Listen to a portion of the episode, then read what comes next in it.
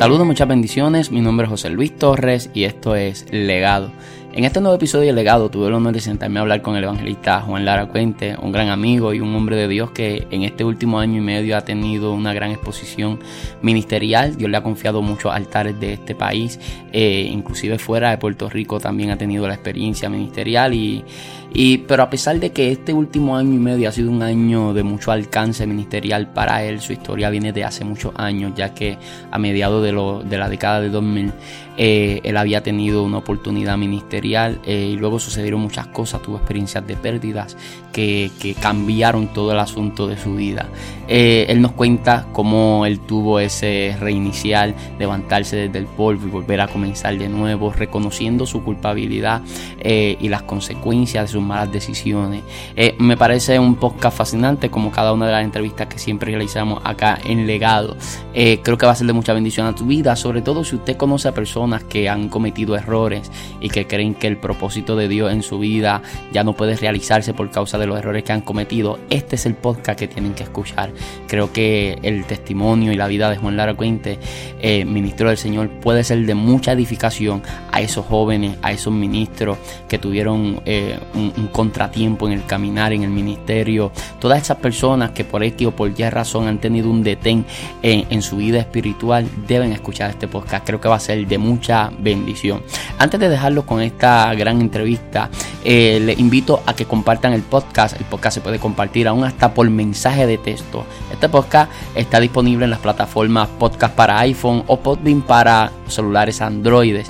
Le invito a que se suscriba, que lo califique con 5 estrellas y a que nos deje algún comentario si es que es de bendición a su vida. También le invito a que nos escriba al email del podcast podcastlegado.gmail.com donde ahí usted se puede comunicar con nosotros para cualquier cosa que usted desee eh, hacernos saber, ya sea eh, algún tipo de entrevista o también lo puede hacer en los comentarios. Así que acá abajo en la descripción del podcast también se encuentra toda la información de nuestras redes sociales donde usted puede ir y conseguirnos. Así que ahora sí los dejo con esta gran entrevista con el evangelista Juan Lara Cuente. Espero que la disfruten.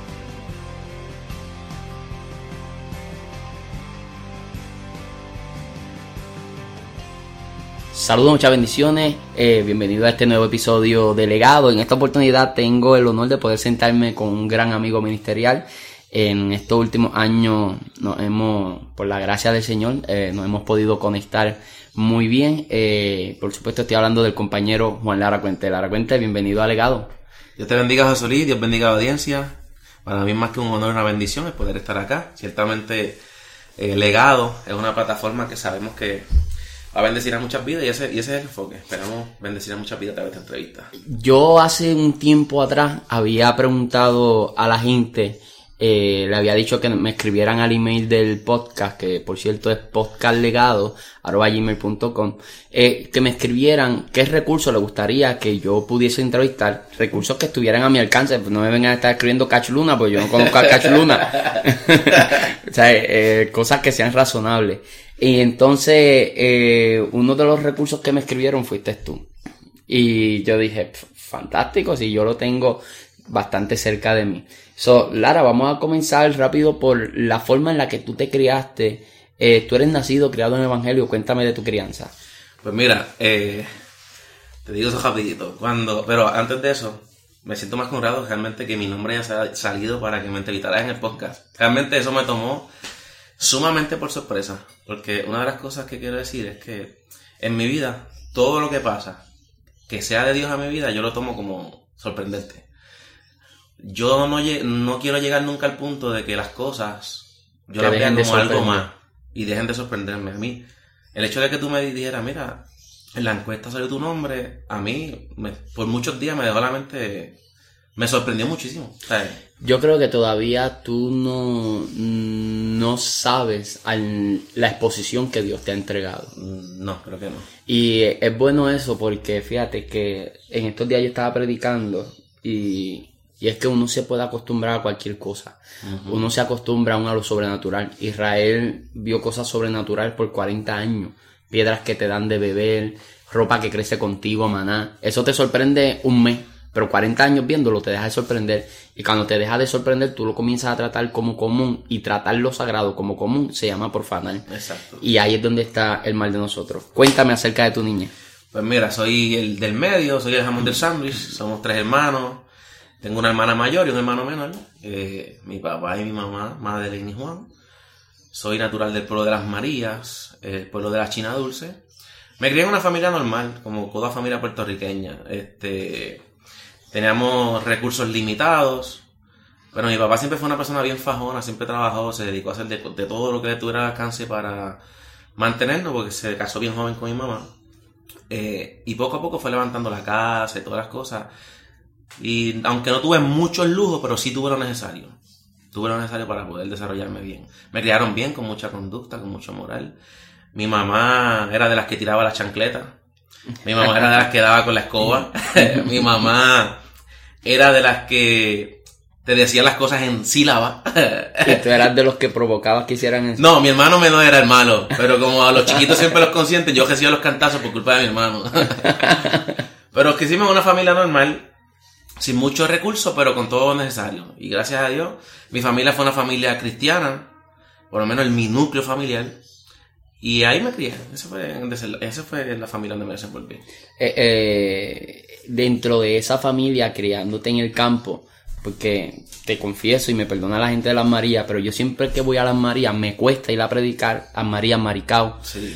No hay señal, por lo menos no de mi compañía que, que, que no le voy a dar promo, pero no tengo señal. Mm, siempre me pierdo, siempre, papá, yo llego por, por, por, por la gracia de Dios. Hay áreas que no, hay, áreas que no hay señal. Es, es imposible, ¿sabes? En las Marías eso es imposible.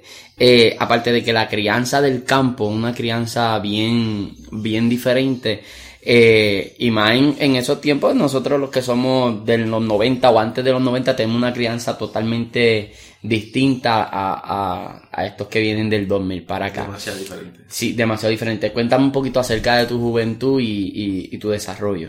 Pues mira, eh, donde yo viví es familiar. Podíamos dejar la puerta de la casa abierta, allí nadie joda nunca, allí tú puedes dormir con la tranquilidad de que nunca va a pasar nada. Todos los vecinos se conocen, todos los vecinos se defienden, siempre ¿sabes? Eh, te conocen por apellido, los laracuentes, saben que son los de allí. O por apodo. A mi papá lo conoce por Guillo. Guillo. Sí, si preguntan Juan, no Se llama quién es Gui- Juan. Ah, pensé que se llamaba No, se llama. Juan, pero lo conocen por Guillo. Ah, Esa es una de las cosas que tenían los campos, conoce la gente por un apodo. A mí, a mí solamente me dice Junito mi familia. Mi familia me dice Junito, pero solamente mi familia. Si alguien fuera de mi familia me dice Junito, me voy a sentir como que... Extraño. eh, no voy a responder. De hecho, no respondo al nombre que es Juan, porque desde que... A mí todo el mundo me llama por Lara o por Lara Cuente. Sí. Pues súper que cogiendo por los montes, cogiendo café, talando, este, de- descalzo en los ríos a la alta de la noche, co- cogiendo pulmonía. Eh, me crié como un salvaje. me crié como un salvaje.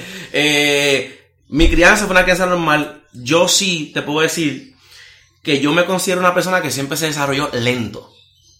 Y esto yo lo he pensado muchísimo. Voy a explicar por qué. En la escuela, en lo físico. No, en mí. Bueno, tanto así que mis papás pensaron que yo era este, un mongoloide o algo así. Porque a los dos años yo todavía no caminaba. yo caminé a los dos años cuando fueron al aeropuerto a buscar a una tía mía. Vi un avión, me sorprendí, me solté de los brazos y cogí y me rompí la boca. Ahí comencé a caminar. El cuello yo no lo movía. Mi mamá dice que yo parecía un mongoloide, así que tenía que estar acomodándome el cuello. Y no lo movía. O sea, eh, estaban preocupados porque mi desarrollo siempre fue lento. A lo mejor eres súper inteligente. Eh, porque- Probablemente, la ciencia dice que ahora los que Sí. duermen mucho y son súper dotados. Pero sí era sumamente inteligente en la escuela. Ok. Yo tenía la capacidad de no atender la clase y sacar A. Pero los que se pasaban vaciando conmigo en el salón se colgaban. De hecho, los maestros me llamaban aparte y llamaron a mi papá varias veces. Decirle que, que tenía que controlarme, que yo distraía a los demás. Me convertía en el centro de atención por mi... Yo tengo un temperamento extrovertido. No tenías que estar ni callado ni, ni, ni sentado para aprender. De aprender. Yo no sé cómo lo hacía, pero absorbía todo y sacaba buenas notas. Pero los que estaban jeringando conmigo, pues Claro. se, se colgaban. So, tú eras era un dolor de cabeza En la escuela. En la escuela en dolor de cabeza que estaban llamando a mi mamá, me botaban del salón. No por malo, es que era in- introvertido, era eh, me pasaba hablando, quisquillando. Extrovertido, Sí, era extrovertido. ex- extrovertido. Entonces, eh, en el ambiente que me crié, pues así, un ambiente tranquilo, el, las María un pueblo bien tranquilo, la gente son sanos, o sea, eh, me crié en ese ambiente y de hecho creo que eso pues, creo que fue... Tú vienes creo de... que fue para... Tú vienes de, de la, del, del concilio de Dios Pentecostal Movimiento Internacional, ¿verdad? ¿O vienes de otra, No, cuando, de me, otra denominación? cuando mi crianza me crié en el Concilio Bacus 3.2. Ok. Eh, te criaste ahí. Eh, ¿Cuándo tienes tu primer encuentro con el Señor? Mi primer encuentro con el cielo lo tengo en, en la iglesia donde yo me la Bacus 3.2 de las Marías. Y recuerdo como hoy que yo tenía, wow, 16 años, 16 por ahí. Estaba predicando David Valle. Recuerdo que David Valle estaba predicando y ahí en el mensaje de David Valle comencé a llorar bien terrible, Dios comenzó a tratar conmigo y de ahí en adelante mi vida fue transformada. Ya yo participaba en dramas de la, escue- de la iglesia y los dramas yo lloraba y la gente lloraba conmigo, tenía como que esa conexión. De hecho, cuando mi mamá estuvo embarazada de mí, me contó que una campaña de Gigi Ávila, Gigi Ávila le puso la mano en, en, en la barriga y le dijo, tienes un ministro en, en tu vientre. Wow. Y luego de eso, dejé de moverme en el vientre de mi mamá y mi mamá pensaba que yo me había muerto en el vientre, tuve muchos días sin moverme. Y el día que aparentemente iban a verificar para hacerle un aborto, pues ese día yo di, di signos de vida. Hasta, era, hasta en el vientre era vago. no me movía, era vago hasta en el vientre. Y recibí esa palabra profética y ah, cuando David Valle está predicando en la iglesia, Dios comenzó a tratar conmigo. Ahí yo comencé a querer orar, nadie me enseñó cómo orar, yo mismo le preguntaba al Señor que me, que me enseñara cómo orar. Por ejemplo, yo tenía esta dinámica, oraba 10 minutos, pero mi meta era, mañana quiero orar 11 minutos, Claro. mañana quiero orar 12 minutos. Hacía unos ayunos eh, intermedios de 12 mediodías, hasta donde yo pudiera. E intentaba, en mi, en mi ignorancia en ese tiempo, en lo poco que conocía, que el Espíritu Santo me guiara a que yo pueda tener una relación más íntima con Él. Y eso pues me ayudó muchísimo, porque comencé a desarrollar una vida de mucha intimidad con el Señor, al punto que mi mamá, que estaba apartada para ese tiempo, mi mamá me decía el oso y se molestaba conmigo. Invernando. Porque yo siempre estaba en el cuarto, o leyendo la Biblia, o, o orando, o, o simplemente solo con el Señor. Como que llegué al punto que me quise alejar de toda la sociedad. Y me quise encerrar en mi propio mundo con el Señor. Y a eso a ella le incomodaba. Tuve, así, tuve muchísimas experiencias con Dios ahí. Recuerdo que una vez, en ese tiempo, era cuando todos los jóvenes iban para las campañas de todos lados, cuando estaba Gavito, David Valle, José Fejel, Todo el mundo se movió. todo el mundo, no, no había redes sociales, no había nada, pero todo el mundo llegaba, hemos- nos encontrábamos, la misma gente en todas las actividades. Bien brutal. Y terminábamos una vigilia y nos veíamos en el ayuno, otro ya dormido. Y los jóvenes se buscaban, se montaban siete en un cajo, ocho en un cajo y llegábamos al sitio danzando en el cajo, hablando en lengua en el cajo. El anhelo de todo cristiano en ese tiempo, y de hecho, te lo digo hasta con nostalgia. Eso en cierto punto se ha perdido. Porque en ese tiempo el anhelo de todo joven cristiano era ser bautizado con el Espíritu Santo. Tú orabas, tú lo anhelabas en cada culto, tú hasta cerrabas los ojos buscando un misticismo, a ver si de qué forma llegaba a Eso tu se ha perdido. Eso se ha perdido. Tú no ves que ningún joven dice, ay, yo quiero ser bautizado en el Espíritu Santo. Mm, Y aún tú vas a los, a los cultos, a la iglesia, y ya no te piden que hagan esa oración. Yo recuerdo antes que uno iba a ministrar y te decían, varón, hoy el culto es dedicado a Sí, esto.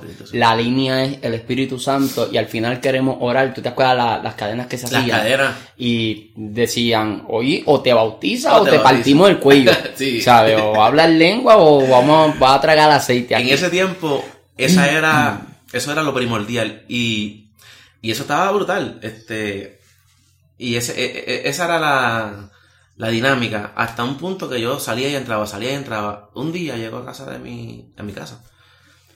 Y cuando llego, la, la, luz de mi cuarto está prendida. Está encendida.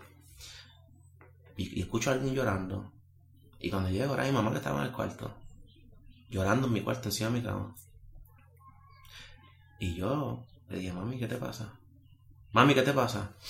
Y me dijo, no, lo que pasa es que en el único lugar donde yo encuentro paz en esta casa es en tu cuarto. Wow. Y se me tiró encima a llorar. O sea, se me tiró encima a llorar, lloró conmigo y yo la abracé, le dije que la amaba. Pero lo, lo dejé ahí, no le hice ningún plan de salvación, Claro. la dejé tranquila. Dios estaba tratando con ella. Otro día llego. Otro día llego y cuando llego era bien en la madrugada. Cuando llegué, empiezo a escuchar un grito como bien atejador en el monte de mi casa. Yo vivo en un campo y abajo hay un, monte y un grito como de de una mujer esta de misterio. Claro. Y se me erizó toda la piel y me dio miedo. Y me fui a orar. Me fui a orar, me fui a orar, me fui a orar, me fui a orar. Me, me, me fui a orar. Y era que mi mamá recientemente se había convertido. Wow. Y lo que el Espíritu Santo me dejaba sentir en ese tiempo era que lo que salió de mi mamá era tan fuerte que quería regresar donde ella. Y yo lo escuché, brother, como si estuviese escuchando a ti ahora mismo. Un grito desgajador que eso me, mm, mm, me estremeció. Mi mamá se convierte y comienza un cambio en mi casa completa. Mi abuela se convierte. Un día yo estoy en casa de mi abuela, normal, visitándola. Y de momento mi abuela se tira en el piso, empieza a gritar, a llorar y me dice, Junito, yo quiero el Cristo que tú predicas. Y ahí Qué se convirtió mi experiencia. abuela. Y tuve toda esa experiencia ahí en mi, en mi juventud. Cuando re- recuerdo que cuando me convertí, comencé a hacer cultos en las escuelas. En ese tiempo estaba bien difícil hacer cultos en las escuelas, porque ya estaba entrando el sistema, eh, esta cuestión de que no querían eh, Estado, iglesia y que no se podía... La secta, la Ajá. famosa secta. Me reúno con una profesora que era monja con hábitos. De estas que tú usabas la- los trajes, Ujú. las bolitas esas de, Ujú. cierto tiempo esas. Ella era mi maestra de química. Ella vio el cambio en mí. Hubo un cambio bien drástico en mi vida con todo. ¿Tú estudiabas en un colegio o escuela No, pública? no, una escuela pública. Una escuela pública. Mi papá no tenía para pagar un colegio. y ella me dijo, vamos a hacerlo. Yo le, yo le presenté a ella, le dije, yo quiero hablar de Jesús. Yo no quiero hablar de religión. Nuestra sociedad, nuestros jóvenes, Claro. necesitan escuchar de Jesús. Y ella me llevó donde la, donde la directora. Hablamos con la directora. La directora nos dijo, sí, no hay ningún problema. Me dieron tal día y me dieron hasta el lugar. Comencé a hacer, mi primera predicación fue allí, en la escuela, yo estaba ya en la high school. En la escuela, en la plazoleta, en la plazoleta de abajo donde jugaban handball, en el recreo. Humble. Handball, ajá, Wow. imagínate, wow. Si, hay- si los que me están escuchando saben lo que es handball, es una bola que, que tú sabes, y la Con la la pared mano. con la mano. No es ni siquiera paredball, es Eso, handball. eso lo juegan los presos. A explotarte los dedos ahí dándole a la Eh, bola. Las bolas azules sí, que se las bolas azules que se partían y después te las ponían en el- Eh. en el codo. Pues comenzamos a predicar ahí y recuerdo en ese tiempo que la primera joven que yo me gané para Cristo era una joven que a mí me gustaba. Yo le, le, le, le japeaba, como decíamos por ahí, y nunca me hizo caso. Pero me la gané para Cristo. Y hoy, muchos de los jóvenes que se convirtieron en, en esos cultos en la escuela son líderes, líderes de AGEC, son pastores, son ministros, y fueron a raíz de eso. Dios me habla, comienzo a predicar en la escuela, se comienza un, movi- un movimiento masivo en la escuela, donde se llenaba a todos los jóvenes. Yo vi jóvenes llorando que vendían drogas, jóvenes eh, con, con padres, con familias disfuncionales, llorar, querer a Cristo, aceptar a Cristo, a tal punto, José Luis, que esto se volvió una locura. Soy un joven con otros jóvenes más que no sabemos manejar lo que está pasando. Claro. Jóvenes comenzaron a ser bautizados en Espíritu Santo en los baños de la escuela, en los salones de la escuela, en los pasillos de la escuela. Una locura. Una locura, a tal punto que me llamaron a mi casa. Ya yo me había graduado, yo le dejé, el- yo dejé a cargo a otro joven que estaba conmigo, que todavía estaba en la escuela. Me llaman a mí que qué fue lo que pasó allí. Y yo, yo no sé lo que pasó, porque ya yo no estoy a cargo, pero sí algo le puedo decir. Es que lo que está pasando ahí es que el Espíritu Santo está moviéndose en los jóvenes. Ya, Wow. Y eso comenzó a desatarse allí. Y, de- y todavía hay jóvenes que son pastores, líderes, como te dije. Fue un- me cre- crecí un movimiento de Dios muy fuerte. Tenemos unos perros por ahí Sí, que nos quieren. están a coro. Sí, pues es que quieren. Fíjate, cuando uno empieza a grabar y, y, y todo el mundo quiere formar Sí. parte de, de legado. La gente me escribe, ¿cuándo va a ser legado para hacer coro atrás? Yo pienso que nosotros tuvimos una crianza que fue única. Y cuando digo nosotros, aunque tú eres mayor que yo, eh, los que somos de los 80, 90, somos las últimas generaciones de bolita y hoyo, de bailar trompo, Gallo. de los gallos, Trompo. eh, a que te queda. O sea, eso es algo obsoleto hoy en día. Pero eso no, no- nos dio otra dinámica de vida. No solamente eso, la manera en la que los jóvenes nos reuníamos a buscar la presencia del Señor. Eso es algo con lo que uno se queda. Y hay momentos donde yo hablo con el Leonor en el carro y yo digo, ¿con qué tú te quedas de cuando éramos más jóvenes, aún porque todavía lo somos? Eh, ¿Con qué es lo que tú te quedas? Y siempre recordamos esos momentos donde confraternizábamos los jóvenes, donde nos reuníamos a buscar del Señor aparte de que es que uno los recuerda con nostalgia, tú me entiendes, realmente fueron tiempos que marcaron a uno. So, eh, yo viví experiencias similares a lo que tú me estás contando en la escuela. Fueron tiempos poderosos para mí eh, y tuve la resistencia de que no permitían secta, entre comillas. Este, y por eso no me permitieron hacer una confra. Yo daba como que a escondida mis cultos. La Sí. bibliotecaria era cristiana y me permitía celebrar cultos a escondida. Era una cosa brutal. Eh, de hecho, después de mí estuvo Michael. Michael eh, eh, era un grado menor que yo. Y Michael continuó con eso, con Poderoso. eso, con esas cosas. Bien poderoso. Te sigues desarrollando. Te pregunto, cuando sales de high school, ¿entras rápido a la academia de policía? ¿Te vas a estudiar? ¿O, o, o empieza el ministerio? ¿Qué pasó? Cuando entro a high school, digo, cuando salgo de la high school me fui para la fui a trabajar primero y después, cuando me botaron del trabajo, ¿en qué trabajaba? Trabajaba de guardia de seguridad en el Hotel Holiday Inn de Mayagüez. Llegué tarde y allí pues no, no, no tuvieron perdón de mí y ahí me fui a estudiar para la universidad. Era la primera vez. Sí, somos unos, qui- somos unos criminales. De verdad que siento piedad por los que trabajan en- de guardia de seguridad. Y me fui a trabajar, trabajaba en el casino, vi cómo los viejitos botaban los chavitos, digo, las personas mayores botaban el seguro social echando las tragamonedas, vi muchas cosas allí. Eh, me votan y me voy a estudiar a la Universidad de Puerto Rico de Utuado. Allá en la Universidad de Puerto Rico Utuado, Pero porque en Utuado si tú eres de las Marías. porque cuando yo apliqué para universidad, apliqué tarde. Y la única universidad que estaban disponibles con, con la, con la matrícula abierta todavía era la de Humacao y la de Utuado. Así tú terminas en Utuado. Así yo terminé en Utuado porque Humacao estaba muy lejos. Yo descubrí que existía un pueblo llamado Utuado en ese tiempo. Y llegué a Utuado, lo descubrí, como mucha gente se enteraron que existía las Marías. Eh, entro a Utuado, en Utuado eh, me descajilé. Para los que están escuchando este podcast, yo fui un joven sumamente desobediente. sumamente desobediente. Y más ahorita vamos a hablar de eso. Sí, pues te encontraste con otro mundo en la universidad. Otro mundo, libertad, solo, me inicié en una fraternidad, eh, pasé cosas en la, en la iniciación terrible, hice cosas sumamente que me arrepiento de haberlas hecho, viví el mundo universitario, viví la, lo que es la fraternidad, la, la sororidad, hice de todo. Hice de todo lo que usted se puede imaginar, menos meterme drogas, eso no lo hice. Nunca fui vicioso de drogas, pero sí viví un poquito Claro. al garete Ese desorden. desordenado. Luego de eso, eh, Dios me rescata del desorden. No, no, no, no. Quédate en el desorden un momento. Yo no conozco lo que es beber, lo que es fumar. Yo nunca he entrado a una disco, Lara. Ok, Yo nunca he entrado a una disco. Yo no sé qué se siente estar en una disco. no he experimentado eso. No he experimentado eso. ¿Qué siente una persona? Yo le hice una pregunta similar a Brian Caro. ¿Qué siente una persona que tuvo, que, bueno, que esté apartando casi que no tiene cierto temor de Dios? Sí. Pero que tiene ese conocimiento y tú sabes que estás en un lugar que no tienes que estar. O sea, tú estás haciendo algo que tú por dentro, tú sabes que lo estás haciendo mal. Buena pregunta esa. Esa pregunta, mira, la gente, hay cosas que a nosotros nos pasa que nosotros pensamos que la gente las ignora. Toda persona, cuando ve a una persona que se apartó, se da cuenta. No sé qué, hay algo en tu rostro, en tu cara, en tu vida, que se aleja de ti.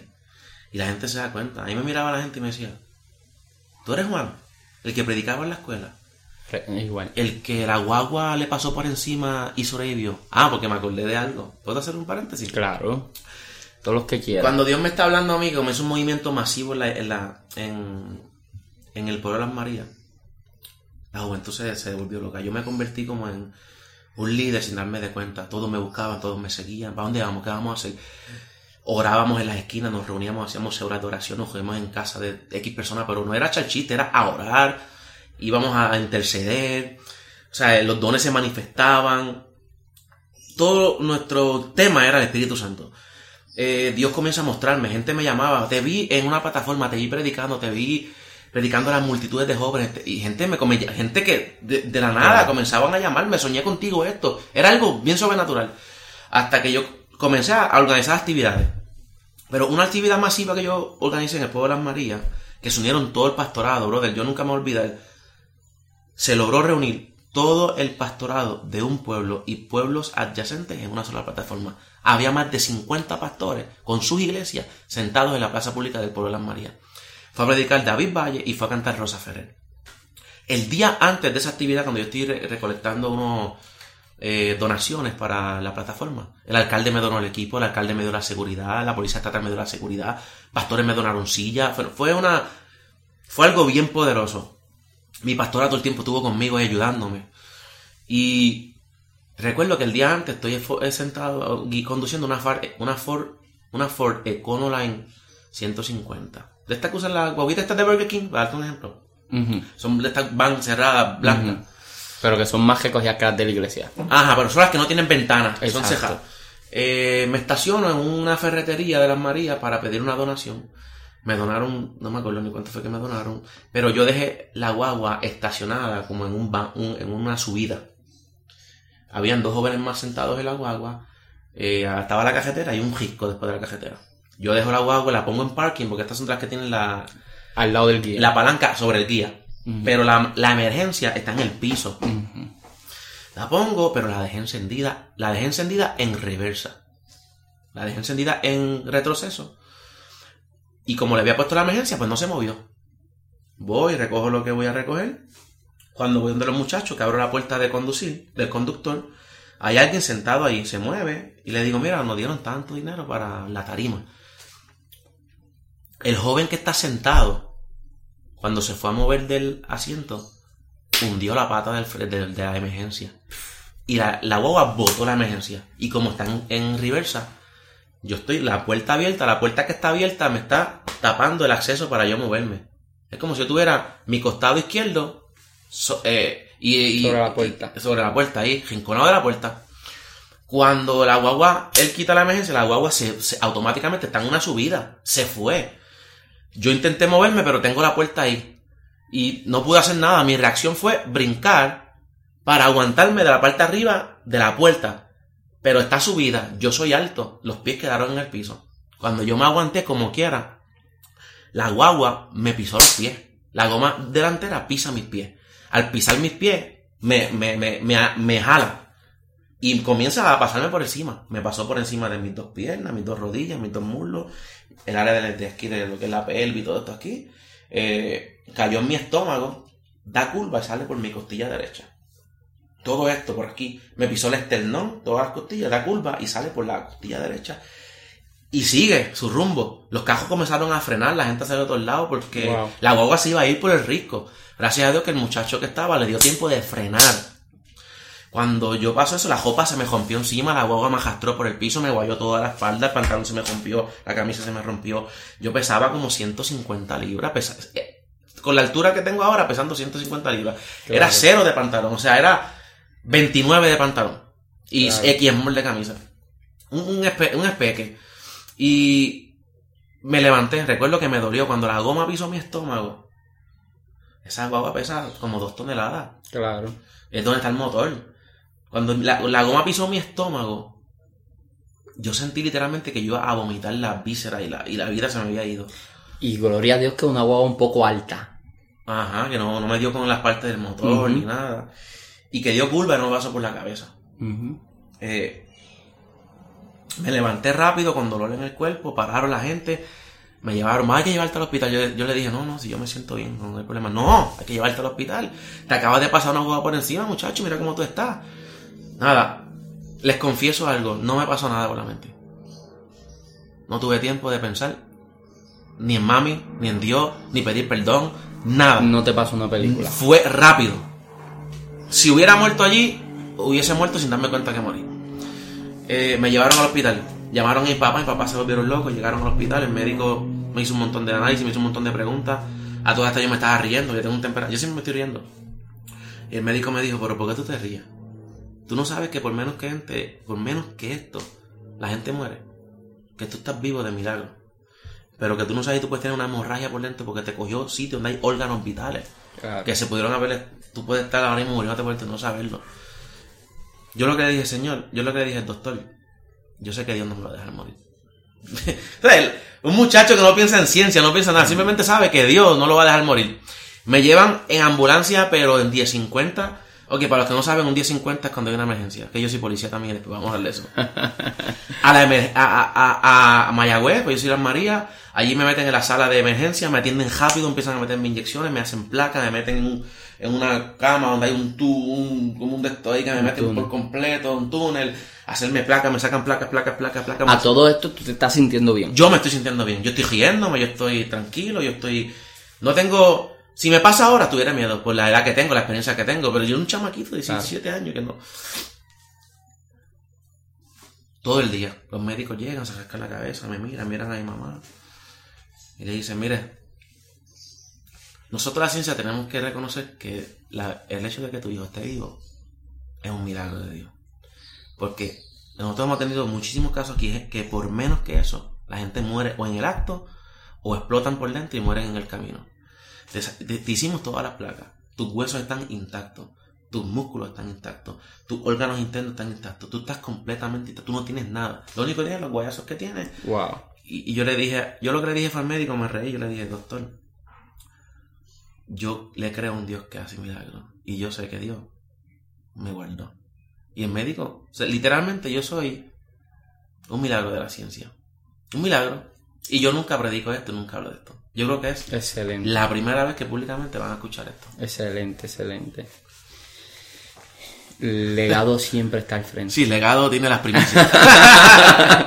Es broma, mi gente. ¿Qué se siente estar Ah, haciendo lo incorrecto? Vamos allá. Ok, Sabiendo que lo incorrecto. Nada de lo que tú haces, una vez el Espíritu Santo te captura, nada te llena. Y quiero hablar directamente con si hay alguien que se apartó. Puedo hacer eso, ¿verdad? Está apartado. Y va a escuchar este podcast. De hecho, los jóvenes cristianos, pastores cristianos, quien va a escuchar este podcast, hagan que gente que se apartaron escuchen este podcast. Yo no estoy hablando de un libro que leí, yo no estoy hablando de algo que me contaron, yo estoy contando mi experiencia. Una vez tú te apartas del Señor, yo me fui a la universidad, comencé a... a- Nunca soy de mucho beber, ¿no? el alcohol es algo que nunca me llamó la atención, me daba un traguito que otro, pero a los muchachos les gustaba salir conmigo porque yo siempre regalaba la bebida. Eh, fumar, me di un cigarrillo que otro, pero tampoco me gustó porque recuerdo que la primera vez que me metí un cigarrillo, se giraron de ahí porque estaba botando el cigarrillo porque yo inhalaba el humo y lo botaba. Me decían, no, tienes que tragarte el humo. Yo no sé nada de eso. Sí, para que el humo entre a tu pulmón y haga Para el efecto daño. de la nicotina, te haga el efecto. Cuando yo trago el humo por primera vez, literalmente yo sentí que me partieron el pecho. Literal, como si me hubiesen dejado un puñal. ¡Ja! Y yo hice... ¡ah! Me mareé, vomité.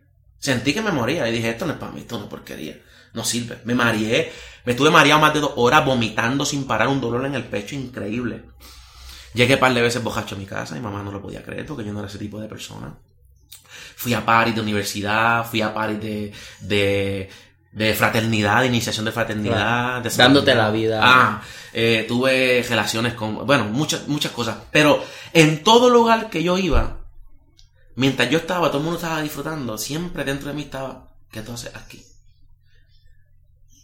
Uno no se está disfrutando de lo que tú estás haciendo. Ningún cristiano que se aparta puede decirme a mí que se disfruta la vida de pecado. No te la puedes disfrutar. Dios se encarga. Yo digo esto hablando como ser humano, de que tú te sientas miserable. Tú puedes reírte.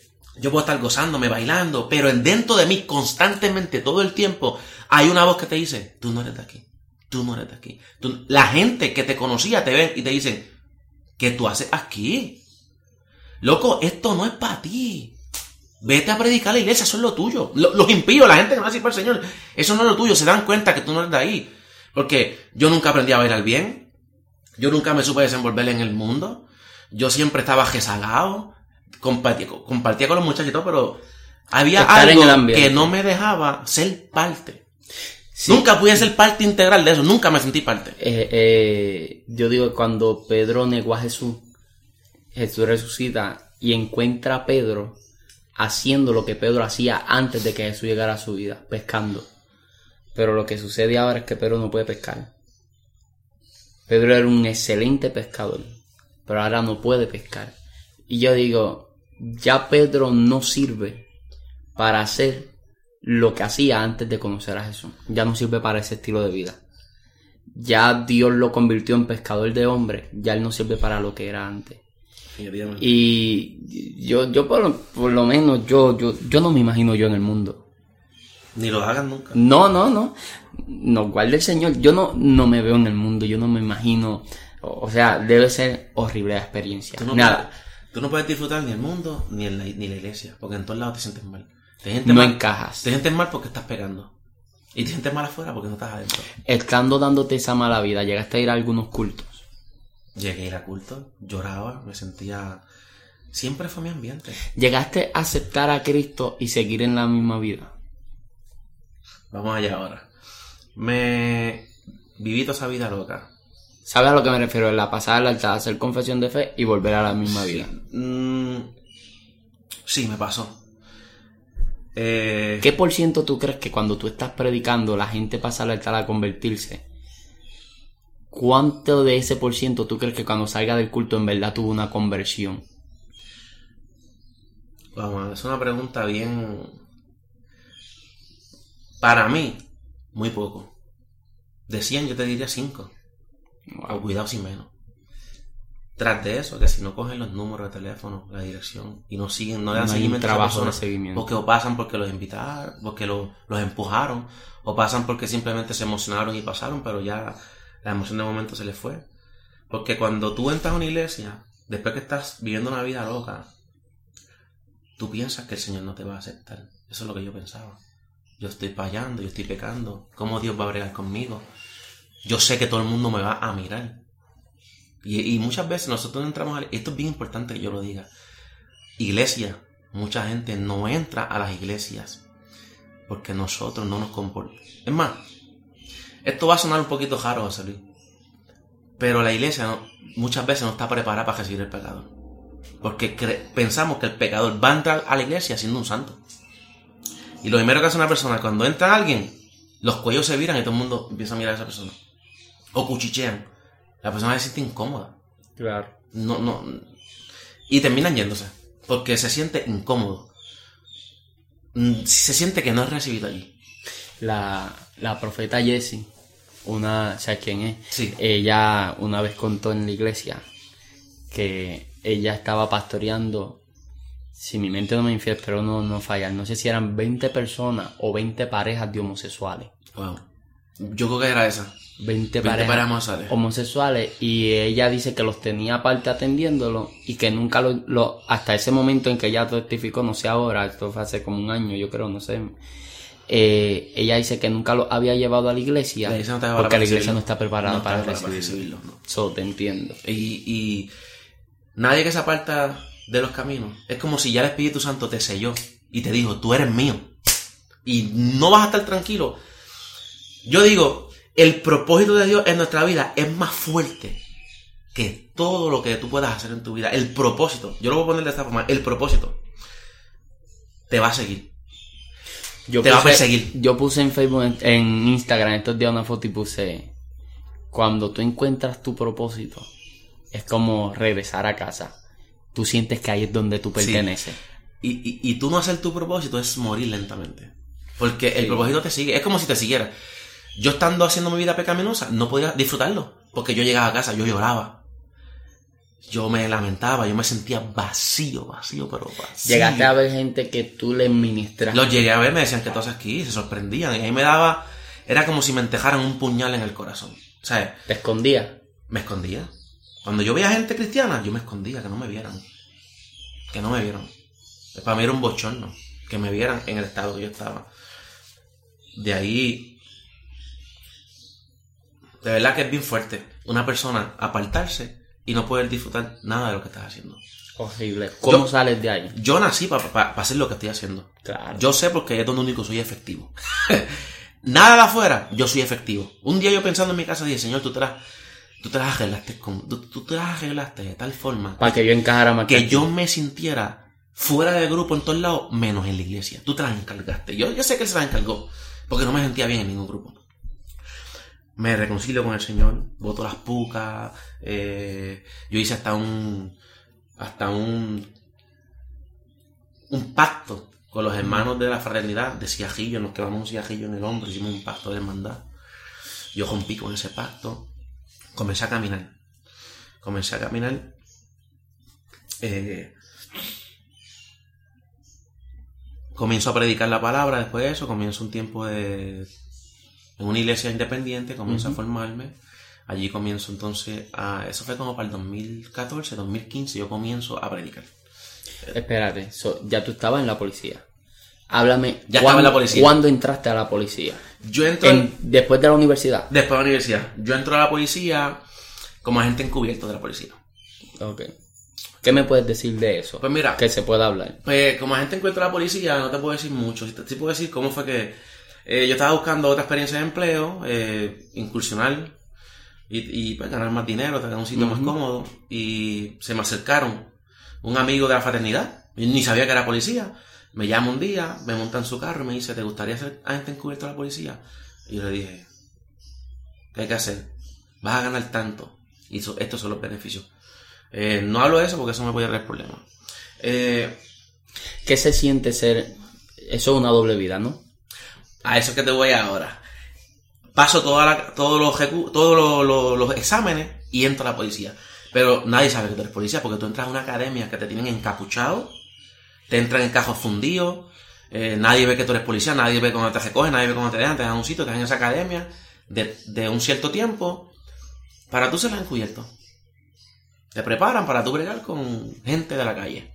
¿Cuánta, Yo soy gente, cristiano, ¿eh? ¿Cuánta gente por encima de ti tú crees que sabe que tú eres encubierto? Se supone que lo sepa una sola persona. ¿De verdad? ¿A ese nivel? a ese nivel. Ellos te dicen que tu esposa puede saberlo, pero hello. Claro. ¿Cómo tu esposa va, cómo tú vas a justificar todo lo que tú estás haciendo? Eh, solamente esa persona, tú no puedes decírselo a nadie. Nadie puede saberlo. Tú no cobras en cheque. Tú no usas cajo policía. Tú eres un, un ciudadano común y corriente, punto. A ti te pagan en cash. A un gente que le pagan en cash. Y era mucho lo que me pagaban. ¿Cuándo se entera la gente que una persona era encubierto cuando lo matan? Cuando lo matan y cuando se quema. El término que se usa es que se quema. Que es cuando ya terminó sus labores y ahora pueden exponer que es un agente encubierto. Cuando va a juicio y ese tipo de cosas, ya saben que fue este trabajo fue por un agente encubierto. Pero ese no fue mi caso, porque mientras yo estoy trabajando de agente encubierto, yo estoy en la iglesia, estoy predicando. Wow. Estoy en un lugar que realmente no, no, no es para mí. Yo estoy haciendo lo que estoy Eso haciendo. era el doble de difícil. Doble de difícil, yo estoy viviendo dos vidas. Yo estoy como Daniel en Babilonia. Eh, con la comida de, de, de, de, Claro. De los ídolos. de los ídolos. Yo tenía que ir a los negocios, mírate esto. Me gusta mucho ese tema. Esto es bien interesante porque yo tenía que ir a los negocios, comprar la cerveza. Pero yo era hábil. Yo me metía al baño, vengo ahora, voy al baño, ajamaba la cerveza y la llenaba de agua. la llenaba de agua y la tapaba y bebía. Y no salía del negocio, afuera, para que no me viera nadie. De hecho, tuve una experiencia bien brutal que fue que vi un hermano de una iglesia que pasó en el momento que yo estoy fuera. Yo vi que él hizo contacto conmigo. Tú sabes que te identifico. Pero escúchate esto. Nunca me vio. Nunca me vio. Y yo vi que me miró. Porque miró donde yo estoy. Ahí. Y pasó lento. Y yo dije, "Ay, Chávez, este me vio. Y yo predicando la noche anterior en una iglesia. Yo trato la forma de contactarle y hablar con él. Nunca me vio. Yo dije, bueno, o no me vio, o miró por encima, o, Dios me desapareció allí, porque qué otra razón hay si estoy afuera ahí, la orilla de la carretera. Habían redes sociales. No había redes sociales para ese tiempo. Estoy hablando de 2014, 2015. Yo no sabía ni que existía Facebook y nada de eso. No, no estaba la redes como ahora. Eh, Sí habían redes sociales, pero no están como ahora. pero no estaban tan fuertes como no ahora. estaban como ahora. Yo no tenía, yo no tenía Facebook todavía para ese tiempo. Eh, nada. Comienzo. Dios comienza a revelarse. Dios me da dos visiones. Yo estoy orando y Dios me da una visión. Me están persiguiendo para matarme a mí solo. Me están persiguiendo para matarme. Unos sicarios y una gente. Pasa el tiempo. Semanas después, Dios me da otra visión. Me muestra a mí con mi familia cogiendo porque nos van a matar. En esa última visión, pues es más fuerte porque yo me escondo a un puente. Y cuando estoy cogiendo, me escondo y digo a mi, a mi, a mi esposa y mis hijos, vamos por este puente. Nos escondemos. Ellos llegan donde yo estoy. Están encima del puente buscándolo. Aquí era que estaba. Aquí fue donde último lo vimos. Que lo vamos a matar a él, a su esposa, a su familia, por chota, por soplón. Porque Wow. no sabíamos qué era esto. Y ellos están armados, ellos están buscados, están ahí un rato, yo con miedo ahí. Y despierto de la visión. Yo Y es, y es fuerte porque tú sabes que la gente donde tú estás trabajando en Coyote, tú sabes que son así, Son así. que se atreven. Sí, no es que lo van a hacer. Yo tuve que irme de un día, de un, de un negocio cogiendo, porque me iban a dar, no sé qué iban a hacer conmigo. Y gracias a Dios que la persona con que yo estaba me dijo, me llevó para el baño y me dijo, dime la verdad, tú eres policía. Y yo dije, yo se lo negué. Me dijo, tienes que irte. Llegó mucha gente, empezaron a llegar, empezaron a mirarme, empezaron a, a estirarse los puños. Ah, que aquí apesta guardia, que eso. Y, me tuve que ir. Después de eso yo Eso lo hizo un chamaco del corillo. del corillo, que yo siempre estaba con él. Me sal- Wow, yo diría que me salvó la vida. Porque donde yo estaba, a- llegaron más de 100 personas que no estaban allí. Empezaron a llegar, a llegar, a llegar. Te iban a linchar. Me iban a linchar. Ya Dios me había mostrado que me iban a matar. Ahí yo, dejo- yo, yo le digo a mi agente de contacto, quémame, yo no voy a trabajar más nada. Haz lo que tú quieras hacer. Eh, no, que te vamos a votar, que vamos a hacer esto, que vamos a hacer lo que yo. Que no vas a trabajar en Utuado. O sea, el hombre te está amenazando también. Sí, porque no- ellos piensan que yo estoy choteando, es una cosa. Que como que me volteé para el otro lado. Yo le dije a él solamente una cosa. Dije, mira, yo te voy a decir algo. A lo mejor tú no entiendas esto. Yo soy cristiano y yo soy por el Señor. Nada de lo que tú digas a mí me va a afectar. Ya Dios determinó algo sobre mí y eso es lo que va a pasar sobre mí. Y te digo desde ahora, yo voy a trabajar en Utuado porque Dios me dijo que yo soy Utuado. Él se sorprendió y me dijo, "Este tipo- eh, eh", él me mira como que eh, este hombre está, perdiendo los juicios. Pero te digo algo, José Luis, así mismo pasó. Él quería que me, que me cortaran el cuello. Pero cuando fui allá dijeron, no, aquí está la carta, va para Utuado. Ahí está. No sería aquel que estaba virado era él. No, no, no, no, no, es buena, es buena gente, es buena gente. Sí, es ilegado. mira, mira, qué interesante. De ahí sigo predicando. sigo- Pero espérate, te quiero hacer una pregunta. Ajá. Háblame con sinceridad. ¿Tú no temes por tu vida porque, ah, independientemente, tú estuviste con esa gente, tuviste cosas, tú escuchaste cosas, estuviste ahí, independiente. Pero no llegué tan a fondo como para saber cosas que me comprometieran. Ok. No, no llegué tan a fondo. Por esa razón Dios me estaba advirtiendo a tiempo. Pero, pero, pero te pregunto, no sé si te ha pasado. La pregunta no es si te ha pasado, mi pregunta, si te ha pasado me lo cuentas. Sí. Pero, ¿qué harías si tú estás en un altar y tú ves una de esas personas con las que tú trabajaste? Pues fíjate, como pasó tantos años, probablemente no me acuerde de quiénes eran. Puede ser que me acuerde de una persona que era la que siempre estaba conmigo. Ok. Hace años que no lo veo, pero nada, lo saludaría, le diría Dios te bendiga, brother, ¿no? O sea, eh, eh, qué bueno verte, porque realmente yo no, yo me hice amigo de él, me hice su amigo, me hice su amigo. Es que esto es bien complicado, ser agente encubierto es complicado, porque tú te haces amigo de la persona, Sí. es bien complicado. Y lo traicionas Es como si prácticamente. exacto, Lo traicionas. es bien complicado, ¿verdad que sí? No, no, me imagino. Ok, Lara, tú comienzas a ejercer el ministerio. Hace, hace un año y medio, tú has tenido un, un boom fuerte aquí en Una Puerto gracia Rico. de Dios muy fuerte. Eh, y de momento yo comienzo a recibir llamadas, yo comienzo a recibir gente preguntándome, mira, ¿quién es Lara? Cuente, ¿quién es ese, quién es ese hombre? Eh, comenzaste a tener una, una exposición bien fuerte de parte del Señor, que el Señor comenzó a concederte. Eh, eh, esa exposición, tú llevabas mucho tiempo esperándola, era... Pues mira, esa pregunta es bien interesante porque yo estoy predicando eh, para el 2015, 2016, 2016, 2017. 2015, 2016, 2016, 2017 fue un año donde yo comencé a tener una agenda. Para ese tiempo no era las redes sociales, no existía nada de eso. Como existe ahora. Antes era por promociones, tarjetitas y que la gente no sé ni cómo. Pero me está hablando de 2000... 2016, 2017. Habían redes sociales. Sí, pero no, no es, no se usaba de la forma que se usa ahora. Ok. Y recuerdo que comencé a predicar. Y comenzó Dios a abrirme puertas. Recuerdo que Dios me usaba mucho en liberación en ese tiempo. Yo era un gritón, no te lo niego. En ese tiempo estaba de moda gritar y toda esa cosa. Yo me Coger quería por sí, encima los por encima de los bancos. Ver ángeles y demonios por todos lados. Eh, recuerdo que Dios comenzó a usarme. Dios comenzó a abrirme muchas puertas. No sé cómo. Eh, llegué a tener hasta contacto y, y, y- y relación íntima con Juan Carlos Arigan. Juan Carlos Arigan se convirtió en un mentor mío. Esto nadie lo sabe, esto yo nunca lo he hablado. Pero el legado tiene hoy algo que nadie sabe. Juan Carlos Arigan, antes de que todo el mundo conociera a Juan Carlos Arigan, él, él, me enviaba a DVD de sus predicaciones. Yo tengo en casa, tengo más de 30 predicaciones de Juan Carlos Arigan. Juan Carlos Arigan vino a Puerto Rico, nadie se enteró que vino a Puerto Rico porque nadie lo conocía. Fue Utuado, fue Ángeles, fue a la iglesia donde yo estaba. Él se pasaba, el, el, manejador se llamaba Raimundo Con, de, de la familia Conda allá de, de, de, San Pedro de Macorís, que es de donde es él. Ellos me contactan. Y yo tuve la oportunidad, mano, de irme a trabajar al ministerio de Juan Carlos Arias y yo dije que no. Más del nivel de ignorancia que yo estaba. Yo pienso eso a veces, digo, pero, pero, ¿es en serio? Y él sirvió como mentor mío porque yo comencé a escucharlo él, todas las predicaciones, me, me, me apasioné con ese predicador. Y comencé como que a, a imitar su estilo y cosas que él hacía. Y ahí fue que empecé a desarrollarme. Pero ¿qué pasa? En ese proceso, Dios me abre puertas en el Ministerio Cristo Viene, Dios me contacta, me contacta, no sé cómo, con gente que trabaja en el Ministerio Cristo Viene, comienzo a predicar en diferentes sitios de la isla, eh, Dios comienza a hacer cosas grandes, comienzo a tener experiencias sobrenaturales con el Espíritu Santo. Eh, yo pasaba 6, 7 horas orando diaria. Yo tuve experiencias que después en otra ocasión las cuento, pero que nos amaneceríamos hoy. Eh, pero un día Dios me habla de noche, llorando y me dice, tienes que hacer tal cosa.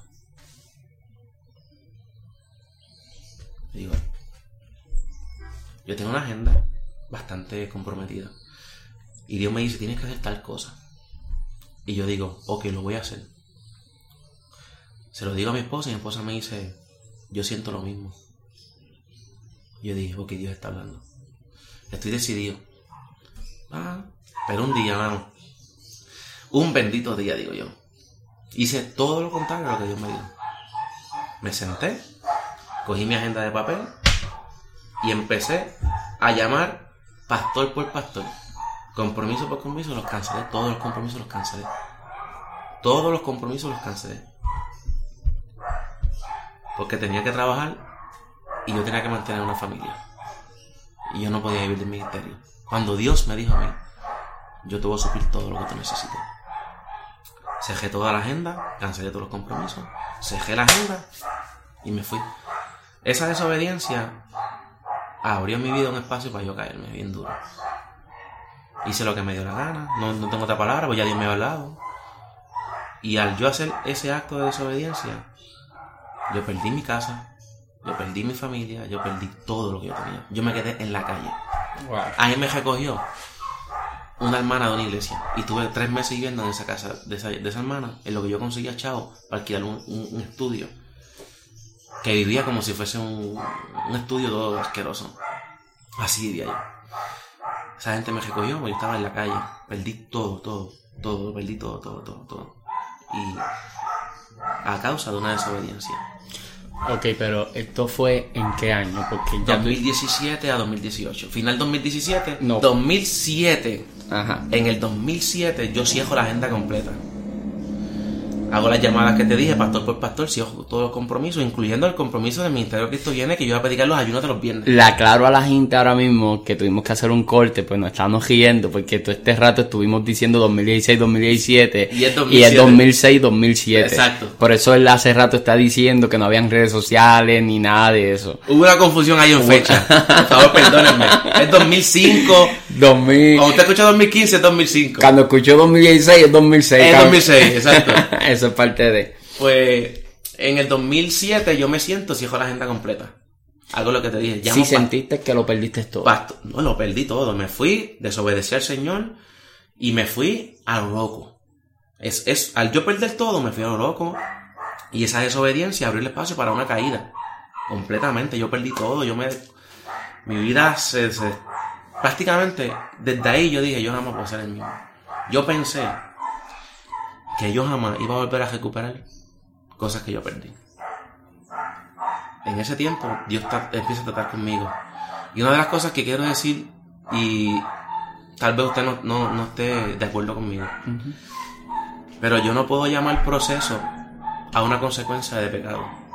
Lo que yo pasé no fue un proceso. Lo que yo pasé fue una consecuencia de pecado por mi desobediencia. Y hay gente hoy día pasan, diciendo que están pasando un proceso cuando realmente están pasando una consecuencia de un pecado. Y una cosa es ser procesado por Dios. y otra cosa es tú acarrear las consecuencias de tu pecado. Porque una de las cosas que yo he aprendido es que un proceso lo que hace es llevarte a la estatura y a la imagen de Cristo. Si lo que tú estás pasando no te está llevando a parecerte a Cristo, tú no estás pasando un proceso. Si las lágrimas que tú te estás derramando no te están llevando a, a parecerte a Cristo, tú estás llorando de. Porque ese es el proceso. Si Dios no se mete un, proceso a nosotros, ¿para qué es el proceso? Para que crezcamos y nos, y, nos, parezcamos a Él. Yo perdí todo y Dios comenzó a restaurarme. Entonces ahora, si una desobediencia abrió el espacio para una caída, ahora una obediencia abrió el espacio para una restauración. Definitivamente. Ahora, quiero decir algo importante. Yo estoy claro en que Dios me llama a predicar. A mí me apasiona predicar, a mí me fascina predicar en ese tiempo que yo estuve no predicando, te voy a hacer ¿tú te ¿cómo tú te sentirías no estar predicando y ver que otros predican? Para que tenga una idea, yo estuve... Yo no sé cuánto tiempo yo estuve, yo creo que como un año, que yo no sabía lo que era estar un viernes en mi casa. Un viernes. todos los viernes, o sea, yo predicando 5, 6, 7 veces semanales. Pero específicamente un viernes, un viernes, yo no sabía lo que era estar en mi casa. Me pasó este viernes pasado porque lo saqué para mi esposa y le dije a mi esposa, yo no puedo creer que yo estoy predicando ahí. Sí. Y una vez me quedé un viernes en mi casa y me sentía lo más extraño del mundo. Me sentía como que, ¿qué está pasando? ¿Qué, yo hago aquí? ¿Qué yo hago en casa un viernes? Mira, cuando yo iba, cuando yo veía jóvenes crecer y sus ministerios empezaban a sonar, cuando yo iba a actividades que invitaban y yo veía X predicador. Literalmente era como morir lentamente. Yo no sentía envidia. Yo simplemente decía, se supone que yo estuviera ahí. Y ver una persona haciendo lo que se supone que tú estés haciendo y tú no lo estás haciendo. O sea, no cumplir con el propósito al que Dios te llamó para mí, para mí, eso es lo peor que le puede pasar a un ser humano no cumplir el propósito para el cual fue diseñado. Hay algo que, que, que, al menos tú me demuestras a mí aquí que, es bien positivo y es que tú no repartiste la culpa, tú reconociste. No, es mía. Fui yo. Yo. Fui yo. Y yo pienso que ese es el primer paso a, a uno poder levantarse y, y, vivir una restauración plena, genuina. Cuando, cuando Jacob se encuentra, cuando el ángel encuentra a Jacob y tiene el encuentro con Jacob, el ángel le dice, ¿cómo te llamas? ¿Sabes que Jacob significa usurpador? ¿Qué quiere el ángel? Que Jacob reconozca quién es Jacob. Claro. Porque Jacob no se puede encontrar con su hermano siendo Jacob. tú tienes que reconocer quién tú eres para que Dios pueda entonces hacer todo lo que, lo que tiene que hacer contigo. Yo lloré, tuve frustraciones, eh, sentí soledad, mis actos pecaminosos me llevaron a hacer miles de cosas. Pero cuando yo acepto todo eso, yo no le eché la culpa nunca a nadie todo esto, yo nunca me fui de una iglesia diciendo por culpa del hermano o por culpa del pastor, no me aman, no me quieren, allí no hay amor. No, eso no. Todo fue mi culpa. Yo soy un adulto. No puedo echarle culpa a otro de algo que yo tengo, que yo puedo, que yo tengo que saber que son mis decisiones. Cuando lo pierdes todo. Cuando lo pierdes todo. Cuando comienzas de nuevo a resurgir desde, desde el polvo. Pasaron años. Te estoy hablando que eso fue en el 2007-2008. Y yo comencé a dar mis primeros cantazos en el 2015. Pero predicaciones, como decirte, una vez cada dos meses. Ya en el 2016. Casi, diez, casi una década. Casi una década. Que, ah, y que me mantuve ajeno al mundo cristiano. Estaba, no iba a ninguna actividad, no iba a nada, corrido. No sabía cómo estaban manejando los predicadores. Yo estaba completamente ajeno. Eh, cuando Llego a la iglesia, va, va, va, comienzo a crecer. En el concilio pentecostal MI, comienzo a crecer. Me hago líder de jóvenes. Y aquí entramos otra vez que todo, yo siempre voy tarde. Yo me hice presidente de jóvenes en el 2015, tenía como 32 años. Brother. ¿Sabes qué es eso? 2015, que ahí fue que nos conocimos. Claro. Ya en el 2016, entonces entro al liderato de AJEC. Eh, AJEC eh, distrital. Soy eh, líder de distrito junto con mi esposa en, en AJEC Central. Ahí comienzo también a exponerme. Nuevamente, la gente a saber un poco quién yo soy, pero lo- el- a las pocas personas que tienen acceso. Este, ahí yo comencé, te voy a decir cómo yo comencé. Yo comencé siendo el predicador que nadie piensa en él hasta que le cancela a otro predicador. Claro. Yo comencé siendo, desde mi punto de vista, un plan B. Aunque todos sabemos que en el cielo nunca hay plan B. Siempre hay un plan A. Eh, por ejemplo, José Luis Toje canceló. Tu foto está en la promoción. Todo el mundo espera a José Luis Toje. La gente va esperando eso. Pero llegamos a la cuente. Mi foto nunca la actualizaban en la promoción. Ni decían que yo iba. Yo simplemente llegaba como un desconocido. A tapar, a, cubrir el espacio que otro predicador no pudo estar. Así yo comencé. Aceptando compromisos que otros no podían estar por X o tal razón. Yo lo aceptaba. Pues decía, esta es mi oportunidad. Esta es una plataforma que Dios me está entregando. Y maduramente aceptaba los compromisos. Así yo comencé a dar mis primeros eh, señales de vida en el ministerio. Eh, 2017. Ya en el 2017, mi foto estaba en las promociones.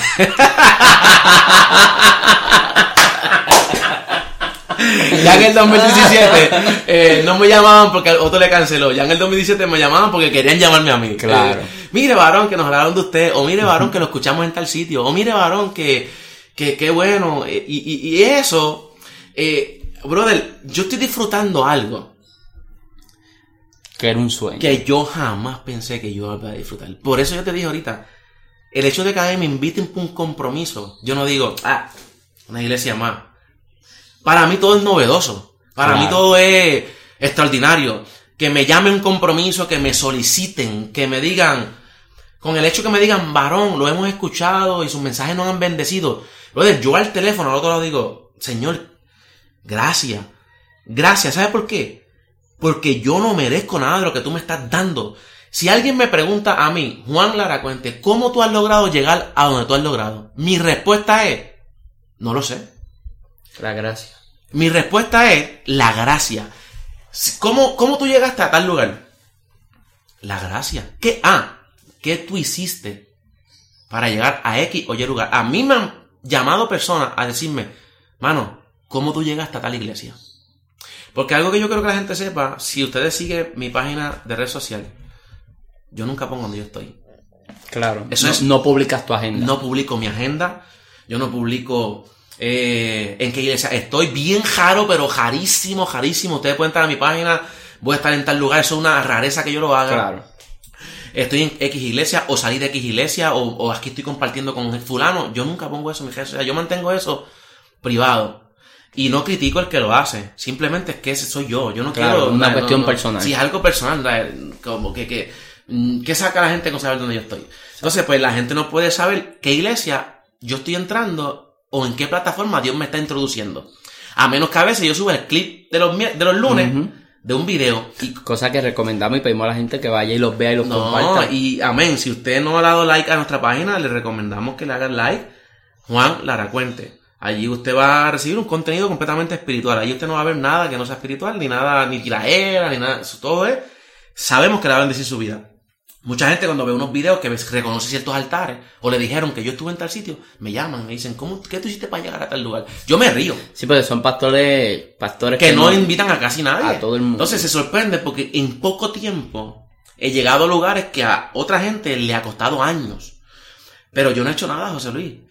Eh, te voy a hacer una pregunta. ¿Cuántas veces yo te he llamado a ti para decirte que me recomiendas a tal lugar? Nunca. Nunca. Y somos amigos. E- Eres el Claro. padrino de mi nena. Claro. Eh, tenemos relación íntima, pero nosotros no hablamos de nuestros compromisos. Nosotros no. Yo nunca he usado ninguna amistad para una plataforma que me inviten a tal sitio, porque yo creo que cuando Dios me va a entrar a un lugar, yo quiero saber qué fue Dios. Que cuando me hagan esa pregunta, ¿cómo tú entraste a tal lugar? la gracia. La gracia. La gracia me ha entregado todo lo que yo jamás pensé que iba a tener. Por eso es, para mí, todo lo que está pasando, una, nunca pensé que lo iba a volver a vivir. De la forma que está pasando, brother, nunca lo pensé, porque el año pasado yo cerré con, cien- con más de 160 compromisos en la agenda. Una cosa que para mí, habrá que los que tienen 240, pero 160 del 2016 al 2017, o sea, Fue un giro. fue una cosa que yo no lo podía asimilar.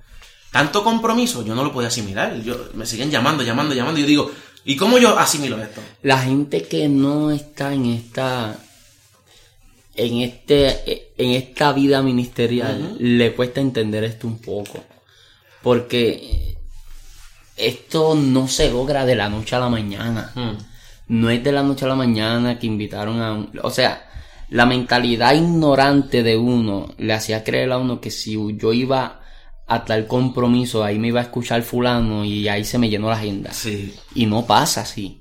Y es frustrante tú ir a, a- a lugares que te exponen, pero que la exposición no es suficiente y de momento no explotó como tú pensabas que iba a explotar, no funcionó como tú pensabas que iba a funcionar. So, cuando tú comienzas a vivirlo, es un sueño hecho realidad. Y yo te digo, Lara, yo, yo soy un peliculero. Yo, a, mí me gusta ver películas. Y yo. Y nosotros hablamos más de cine que de Biblia. Sí. Yo sé que este podcast de liderato es, es de ministerio, pero es la realidad. Tú y Tienen yo hablamos, más de películas que hablamos más de películas que de que, que, que del ministerio y de la Biblia. La cuestión es que eh, hay días donde yo digo, quisiera quedarme en casa. Tengo, tengo un compromiso en agenda. Sí. Y digo, me quiero quedar en casa. Hoy, hoy quiero descansar. Obviamente no me quedo, voy y cumplo con el Claro. compromiso. Y cuando tú estás en el altar, uno recuerda que hubo un tiempo en que uno se tiraba de rodillas y uno decía. Dios mío, si tú me dieras esta oportunidad, esta oportunidad de yo poder predicar una vez a la semana. Yo me conformo con una vez a la semana. Wow. Empecé a predicar una vez a la semana. Dios, Dame dos. Dios, Dios mío, dame dos. Todo, el, que di- el predicador que diga. Mire, el predicador que me yo me a mí, conformo con una vez a la no, semana. que no, ha soñado con tener una agenda llena. No. Que no ha entrado en esa dinámica. Pues mire, eh, de no, de no, de no la, eh, eh, la, eh, Ya luego uno, uno madura y uno sabe que hay, que eso no es el éxito No, ni nada de eso, pero es algo que uno busca. Claro. Algo que uno anhela cuando uno viene comenzando. uno lo anhela. Uno lo Ahora anhela. mismo, yo te puedo decir que yo no sé cómo fue que surgió el boom. Yo no sé cómo fue que de la noche a la mañana comenzaran a llamarme sin parar, sin parar, sin parar, sin parar, sin parar. Todos los días me llaman, todos los días me escriben. No, no puedo estar todos los compromisos por el trabajo, mi familia, porque al yo Claro. trabajar me limita mucho el tiempo. Te corta. Más mi familia, yo saco tiempo para mi esposa, mis hijos, mi Te familia. congregas también. más me congrego. Este, allá un saludito al pastor Melvin Joel de Jesús, que, nos, que si escucha este podcast, quiero que todo el mundo sepa que nosotros nos congregamos. Nosotros tenemos, nosotros nos congregamos todos los miércoles y dos domingos al menos congregamos allá a escuchar palabra del Señor. Y, eh, Dios hizo un boom en mi vida. Gracias. Simplemente gracias. A nosotros en un tiempo pasado nos vendieron algo que no es cierto. Que nosotros nos podíamos ganar lo que nosotros tenemos. Por ejemplo. Tú tuviste que vivir todo esto. Si oras tantas horas y ayunas tantos días, Dios va a hacer esto. Sí. Si tú oras cinco, dia- cinco, cinco horas diarias, Dios va a levantar muertos. Si tú ayunas 40 días, Dios va a hacer esto. Y cuando Dios no hace lo Una que te dijeron que iba a hacer, por tú hacer esto, la persona termina frustrada. Porque, amados, nosotros tenemos que entender que esto nunca ha dependido de nosotros. Esto es gracia. Y Dios va a derramar la gracia sobre quien Él quiera derramarla. También había algo que sucedía y es que, por ejemplo, tú me decías ahorita, yo oraba 10 minutos, después quería orar Quería 11. Eh, yo decía, Dios mío, ayúdame a orar una hora más. Una hora más. Porque uno creía que uno crecía porque había más cantidad. Esa era la mentalidad de uno y, y yo sabía lo que era meterme a leer la Biblia y hasta que no me acababa el libro, no me, no me, ¿sabes? No No, dejaba, no terminaba. ¿Sabes qué yo hacía? Yo me tiraba en ayuno, pero en ayuno sin entregar. Y decía, me voy a leer este libro. Y no voy a entregar el ayuno hasta que termine el libro. El, si no termino el libro, me voy a sostener con agua. Hasta que no te. Y si el libro me tomó dos días, está dos días ahí. Dos días ahí dándole. Pero, ¿cómo te explico? Porque nos formaron o nos malforma- malformaron con, con esa mentalidad de que más es más cerca. De la mentalidad religiosa de que mientras más ocupado yo estoy en las cosas de Dios, más cerca yo estoy de Dios. Y es totalmente incierto, ¿tú me entiendes? No, no es cierto. Tú puedes estar muy, muy, muy ocupado en las cosas de Dios y estar muy lejos del, de- del Dios de las cosas en las que te estás ocupando. Tocaste un punto brutal. Que eso, en otro momento, tema, porque hay gente que está ocupada en las cosas del Señor, pero no está ocupada en Dios. No, no, no, mira, Dante Gebel dice, los que, los soldados romanos estaban cerca de la cruz, pero lejos de Jesús. y tú puedes estar cerca del altar y lejos de Dios. Esa es la, esa es la realidad. Caifás, el sumo sacerdote, Exactamente. rasgó sus vestidos frente a Jesús, pero no rasgó su corazón. Exactamente. Ese- siento que quiero predicar aquí ahora. Nada, vamos a ir, vamos a ir a la recta final. La, para ir a la gesta final, eh, la gente hoy ve una plataforma. La gente vive una exposición. Puedo hablar de esta línea, ¿verdad? claro. Pero la gente no sabe las lágrimas que esto costó, el tiempo de Claro. espera que costó, eh, las noches sin dormir, las noches de llanto, las noches de los días de tú decir, Señor, tú todavía te acordarás de mí. O sea, hay una cosa que yo anoté aquí, quiero decirla que, que me, me, me, me conmovió. Las alturas no se conquistan de inmediato. Estas toman tiempo. Y hoy la gente dice, ¿de dónde salió ese muchacho? ¿Y dónde tú estabas? Yo iba a, iglesias a predicar que después que predico me dice, ¿y dónde tú estabas escondido? o sea, tú- O la gente dice, tú saliste de la noche a la mañana. O no fue de la noche a la no, mañana. esto costó un tiempo de que ustedes ahora van a entrarse por encimita de muchos procesos, de muchas consecuencias de pecado, de muchas lágrimas, de muchos cantazos, de muchas caídas, de mucha, mu- de- de mucho Dios bregar con nosotros para que nosotros lleguemos hoy a un lugar que, una, no me merezco, Dios me lo dio por gracia y que estoy disfrutando al máximo. De hecho, quiero aprovecharte y quiero hacerme la idea que este podcast, este episodio lo están escuchando ahora mismo muchos jóvenes que están teniendo caídas, que están batallando, que cometieron errores, que se equivocaron, que se alejaron, pero que tienen un llamado y ellos lo saben. Yo quiero que tú te dirijas a ellos en este momento y tú le hables a esos jóvenes que, que quizás dicen, ya yo no tengo la oportunidad porque me alejé demasiado. No, mira, E- esa pregunta está brutal, porque todos hemos pensado eso. Dios no inventa. Dios es inmutable, Dios no cambia. Cuando Dios le dice a alguien que tiene un propósito con ese alguien, o cuando Dios señala a una persona con un ministerio, Dios no te quita el ministerio. Dios no cambia la palabra que te dio. Por tus desobediencias, por tus actos, por tu hecho, todo lo malo que tú has cometido, que te ha alejado de Dios y te ha alejado en cierto punto del propósito. Porque mira yo, yo tengo 37 años. Te alejó ahora. pero no te descalificó. Yo estoy, tengo 37 años ahora y yo estoy disfrutando cosas que supone que yo disfrutara a los 20, 22 años, 23. O sea, yo siempre estoy como que un paso atrás de mi perspectiva humana. Eh, y yo quiero a todas esas personas que sienten que todo se terminó, que todo, que ya Dios se alejó de ellos, que Dios se olvidó de ellos. Dios no se olvidó de ti. La mano de Dios, el dedo de Dios sigue señalándote. Podemos decir un caso de Pedro. Pedro negó al maestro tres veces y hasta maldijo al maestro. Y la primera persona que buscó Jesús cuando Jesús fue a Pedro.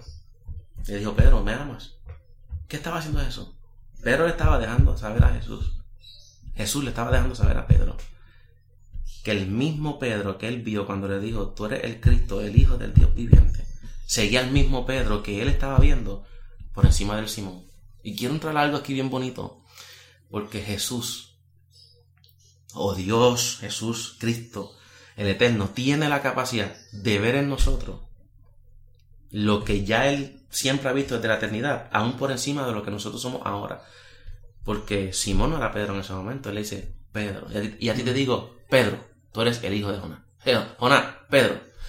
O sea, Jesús está mirando al Simón, pero llamando al Pedro. Y eso es lo que hace Dios. Dios, Dios ve por encima de nuestros errores, por encima de nuestros fracasos, por encima de nuestras imperfecciones, por encima de nuestras caídas, por encima de nuestras frustraciones. Él siempre ha visto la obra completada en nosotros, por eso Él insiste en buscarnos, en llamarnos, en señalarnos, eh, para que nosotros entendamos que el propósito que Dios tiene con nosotros no ha cambiado para nada. Yo pensé en un momento dado, ya tú no tienes nada conmigo, ya todo se acabó y mírame hoy. Hoy estoy predicando donde nunca pensé que predicaba. Hoy tengo un ministerio bendecido que nunca pensé que tuviera un ministerio bendecido. Hoy estoy a punto de cerrar eh, la compra de mi casa que jamás pensé volver a tener una casa. Hoy tengo eh, una familia hermosa que jamás pensé volver a tener. O- tengo amigos que jamás pensé tener. Tengo, tengo experiencia que nunca pensé vivir y Dios me ha entregado una gracia eh, eh, maravillosa que me hace llegar a lugares que yo jamás pensé llegar, conocer gente hermosa que jamás pensé llegar. Y todo eso por encima de los errores. Todo eso por encima de mis errores, de mi falla, que fallé, que desobedecía a sabiendas. Todo eso sabiéndolo. Pero eso no impidió de que el propósito de Dios siguiera mi vida, porque Dios cuando nos llama, Él sabe que vamos a hacer todo esto antes que lo hagamos. Si nosotros no sorprendemos a Dios con nada que nosotros no hagamos, o sea, nosotros, tú no pecas y Dios se sorprende. Tú no pecas y Dios se sorprende y dice, hello, eh, ¿me sorprendiste? No. O sea, Ahí, ah, eso es lo que, Ah, no lo podemos eso es lo que el apóstol Pablo dice. En esto se muestra el amor de Dios para con nosotros, en que siendo aún pecadores, siendo aún pecadores, Cristo murió por Cristo nosotros. muere por nosotros. Este, Lara, ¿cómo te consiguen en las redes sociales? Me consiguen por Juan Lara Cuente en Facebook, en Instagram me consiguen por Juan Lara Cuente también. Siempre que escriban. Juan Lara Cuente, va a aparecer Evangelista Juan Lara Cuente. Usted sube la pantalla y va a ver la página like, que es la página ministerial, Sí que es el fanpage. que es el fanpage. Allí le da like y comparta los videos, vea los videos, siéntase la libertad de ser bendecido por esa, por esa plataforma. En YouTube también me busca como Juan Lara Cuente. Tengo mi canal de YouTube que tengo como una vista, nada más dos vistas de mis videos. Ayúdeme a que este canal siga corriendo porque YouTube es muy difícil. Que, o sea, tengo todos los videos ahí, pero nadie los ve. Eh, Juan Lara Cuente, me consiguen mi canal de YouTube. Suscríbase a nuestro canal, compartan nuestro canal y sabemos si, es- si un- algún video le bendice, por favor, compártalo. Eh, a otras personas que lleguen. Nuestra intención no es hacernos populares, nuestra intención es presentar el, el Evangelio de Jesucristo y que la gente pueda escuchar que por encima de sus errores, sus caídas, todavía hay un Dios que quiere restaurarlo, quiere bendecirlo y usarlo así como, como me está usando a mí. Qué bueno, Lara, gracias por estar con nosotros en Gracias a ti, Legado. eh, honrado de tenerte, bendecido de tenerte. A los amigos que nos están escuchando, quiero decirles que el podcast usted lo puede compartir hasta por mensaje de texto.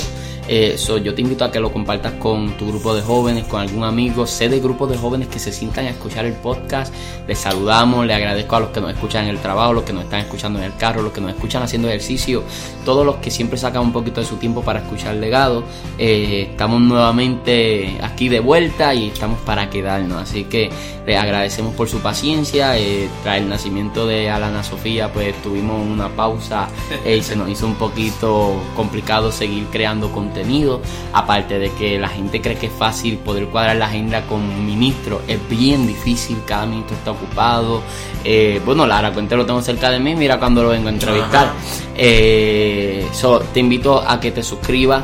Eh, ya sea en la aplicación podcast para iPhone o la aplicación Podbean para Android, te invito a, a que te suscribas totalmente gratuito, ya que lo compartas para que sea de bendición a la vida de alguien más. Será hasta la próxima oportunidad. Dios te bendiga.